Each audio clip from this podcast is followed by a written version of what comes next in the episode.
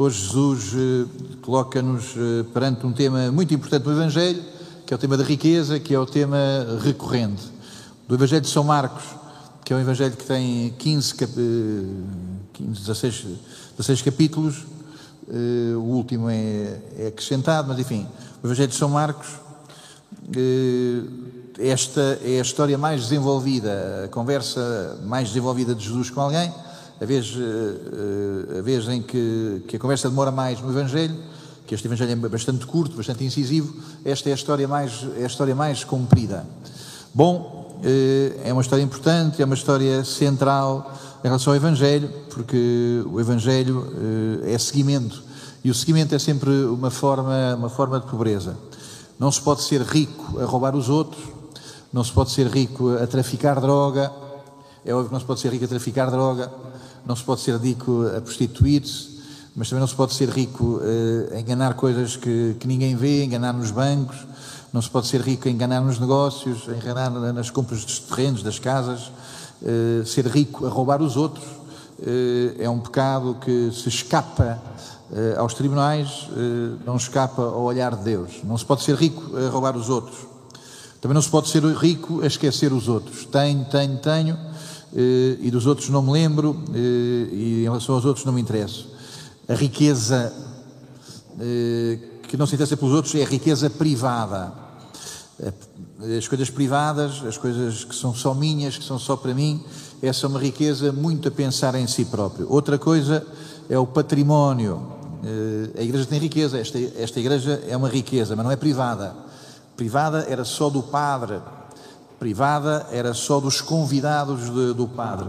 A igreja não, não tem uma riqueza privada, a igreja tem património. Esta riqueza é para ti, é para todos nós. Uma coisa é ter uma riqueza privada, outra coisa é ter uma riqueza que é património. No património entram os outros, no património entra a família. Ter património quer dizer que o que chega para mim também chega para os outros.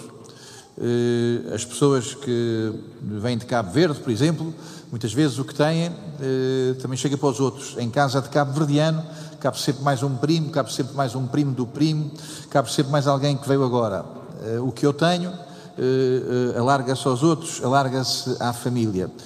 Entre parênteses, o cristianismo não teria existido sem a hospitalidade. A hospitalidade é o contrário da privatização. A minha casa, entrar em casa e estão lá uns plásticos para não sujar nada, e as pantufas e não se suja nada, que é só para mim, só para os meus, e não entra mais ninguém. O cristianismo não começou com esta proteção do privado, temos a proteger, a proteger, a proteger. O cristianismo começou com a hospitalidade. Os cristãos iam de terra em terra e também cá nesta parte do mundo que agora é Portugal, também deve ter sido assim. Chegavam uns marinheiros, chegavam ao Algarve, diziam olha, há lá um primo meu que vive em Setóbriga, há outro que vive em Alissapona, e tantas pessoas vinham por aí e eram recebidas, eram recebidas, não havia hotéis, não havia eh, alojamento local, eram recebidas e as pessoas que recebiam partilhavam com aqueles que os recebiam, partilhavam as cartas que traziam, as cartas que traziam de Paulo, as cartas que traziam de Pedro. A igreja existe com este grande sentido da hospitalidade, que é o contrário da, da vida privatizada. Antigamente os cristãos convidavam mais, eh, até os padres, os cristãos convidavam mais os padres. Hoje somos muito mais privatizados, eh, hoje temos menos património.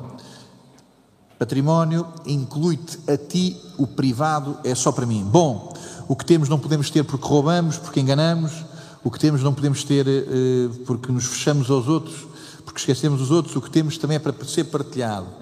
Não há nenhuma comunidade sem partilha. Não há nenhuma comunidade sem partilha. A seriedade da amizade de, uma família também se vê pela família partilha. Não há comunidade sem partilha. Uh, o momento da partilha é um momento que estabelece muito comunidade. Quando alguém partilhou comigo, sei que a sua amizade também é sério. Bom, então uh, estamos uh, perante este tema do rico. A igreja, os padres, nós isto acerca da riqueza é fácil fazer demagogia.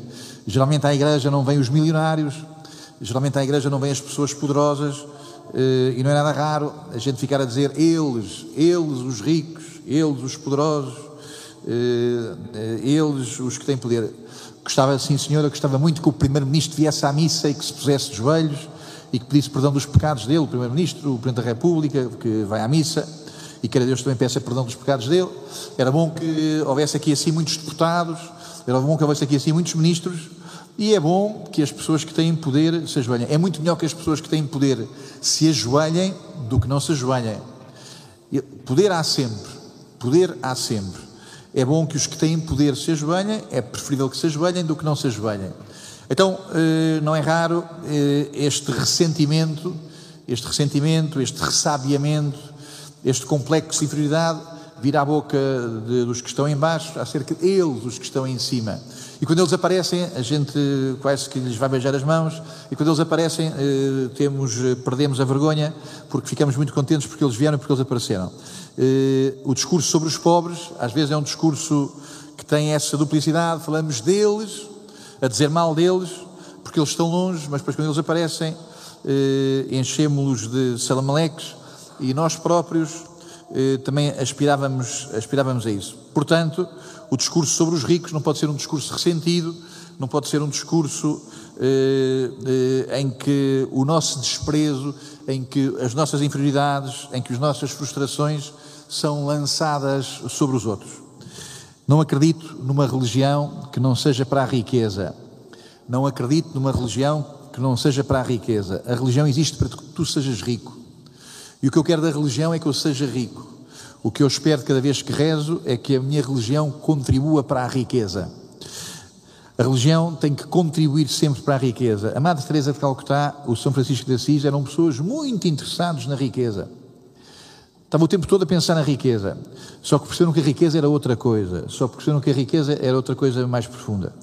Então, a religião serve para a riqueza, mas para percebermos que a riqueza, a riqueza mais importante, é de outra natureza. Eh, naquele tempo, Jesus ia pôr-se a caminho, eh, quando um homem se aproximou correndo, e ele vinha a correr para Jesus, eh, vinha a correr para se cruzar com Jesus, vamos dizer a coisa assim, vinha a correr para fazer negócios com Jesus. De facto, ele percebeu que Jesus podia ser um bom negócio, mas de facto não percebeu o que é que Jesus tinha para lhe oferecer. Jesus queria enriquecê-lo, embora ele quisesse, quisesse um outro negócio com Jesus. Meus amigos, eh, a todos, a todos, a todos, a todos, a mim próprio, tenho que pagar aqui 50 mil euros eh, e todos os meses eh, tenho que me ver com responsabilidades grandes financeiras. Nós não podemos estar muito obcecados com o dinheiro, não podemos estar muito obcecados com o dinheiro, porque assim nunca receberemos a riqueza de Jesus. Quando estamos muito obcecados com o dinheiro, não percebemos o que é que Jesus nos está a dar no momento presente. Quando estamos muito ansiosos e já não conseguimos pensar em mais nada, não percebemos a riqueza que Jesus está nos a oferecer. Que desencontro este! Jesus ia a caminho e sai lá alguém ao caminho e não percebe nada. Que desencontro este! Jesus tinha para ele uma riqueza, mas era outro tipo de riqueza. Ele vai ter com Jesus eh, e diz Jesus o que é que eu hei de fazer para, para ser rico, para alcançar a vida eterna. A palavra vida eterna, sobretudo para os mais novos, a palavra eterna já não quer dizer muita coisa. Portanto, eu permito-me dizer assim, o que é que eu hei de fazer para ser rico? Uma palavra também possível, o que é que eu hei de fazer para ser feliz? O que é que eu hei de fazer para ser muito rico e para ser muito feliz e para ser sempre rico e para ser sempre muito feliz? E Jesus diz-lhe, leva a sério a palavra de Deus. Eh, temos que levar a sério a palavra de Deus, temos que levar a sério os mandamentos de Deus. Os mandamentos de Deus são para cumprir. Quem falta à missa eh, pode dizer a mentira que quiser, mas fez um pecado. Quem falta à missa pode dizer a si próprio as mentiras que quiser, mas fez um pecado. Quem falta à missa fez um pecado. Tu sabes os mandamentos. Tu sabes os mandamentos. Não digas mentiras. Tu sabes os mandamentos. Não mates. Não mates com a faca, não mates com o ódio, não mates com o veneno da intriga, sempre fazer mal daquela pessoa. Não cometas adultério. Cometer adultério significa não estar com a pessoa que é a minha mulher, que é o meu marido, não estar com o compromisso que me é próprio. Não cometer adultério eh, significa, então, eh, não ter um afeto, não ter uma ligação, eh, não ter um desejo daquilo que não é meu, daquilo que não é meu. O adultério também é inveja, o adultério também é o, a inveja, o ciúme, também são adultério. A inveja, o ciúme, a ganância, eh, também são adultério.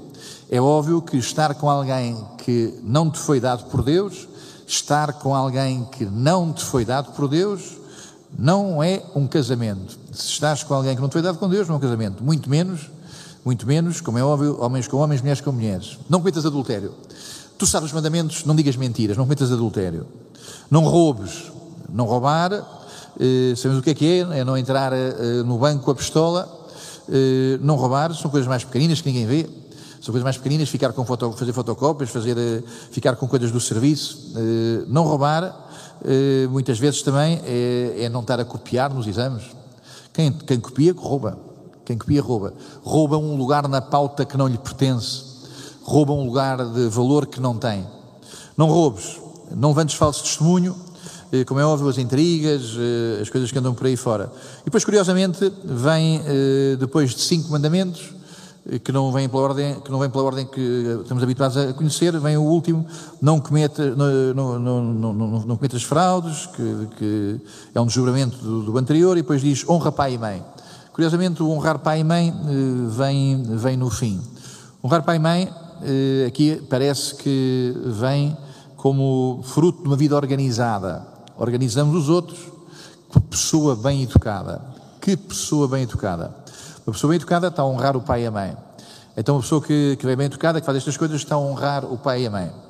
Uh, alguém que dizia: uh, Eu, os meus filhos eh, são bem educados. Eles foram, foi mal aprendidos. Uh, bem educados, eu eduquei-os bem, deixava o pai. deixava o pai. O que achava é que os filhos tinham aprendido mal. bom, a coisa geralmente não funciona assim se, se foram bem educados, aprendem bem, e bendito seja Deus quando esta aprendizagem passa para essas coisas. Mas, mas, ainda aqui assim, estamos ainda na parte de fora. Um rapaz vai ter com Jesus, uma pessoa vai ter com Jesus e perguntou-lhe o que é que devia fazer para ser, para ser rico, para ser feliz. Jesus respondeu. E ele respondeu: Ah, mas eu sou uma pessoa coerente, eu sou uma pessoa bastante coerente, eu sou uma pessoa ética, eu sou uma pessoa que dou bom exemplo, eu sou uma pessoa que, não, que, não, que, que faz, que, que, cumpre com as coisas que não espera delas, faço as campanhas todas. Eh, sou uma pessoa eh, que, quando chega a altura do banco alimentar, quando chega a altura eh, de, de, partilhar a roupa que, que, me sobra em casa, a roupa velha, dou sempre aos pobres e dou sempre as coisas que sobram, as coisas que sobram, dou sempre aos outros. Sabes, mestre, eu tenho cumprido com essas coisas todas, sou coerente, dou bons exemplos da minha juventude. Jesus olhou com simpatia, envolveu com o olhar, olhou com ele com atenção. Jesus olhou com amor, Jesus uh, olhou com interesse por ele e disse-lhe: Olha, que ainda não te aconteceu o principal. E o principal é descobrir a riqueza que podes ter na relação comigo. Não te aconteceu o principal. Não te aconteceu o principal. Eh, este é o drama da vida da igreja, das pessoas que vêm à igreja. Há muitas pessoas que vêm à igreja para que a vida seja organizada. As pessoas vêm à igreja para que a vida seja organizada. Há pessoas que vêm à igreja para que a vida seja, para que a vida seja coerente. Bendito seja Deus por não sermos canibais, bendito seja Deus por não sermos brutais. As pessoas vêm à igreja para que a vida seja, seja organizada. Os pais que não têm fé eu quero que os meus filhos vão à igreja, vão à catequese, vão aos grupos da igreja, para aprenderem bons exemplos. Às vezes as pessoas querem vir cá para aprender bons exemplos, mas Jesus olha para ele para dizer que há uma coisa muito mais importante que ainda não te aconteceu. Há uma coisa mais importante que ainda não te aconteceu. Há uma coisa que é essa coisa que é decisiva, é uma coisa que te vai tornar questão. Aí é que tornas sim ou não questão. Jesus olhou para ele com simpatia. Não está zangado com ele.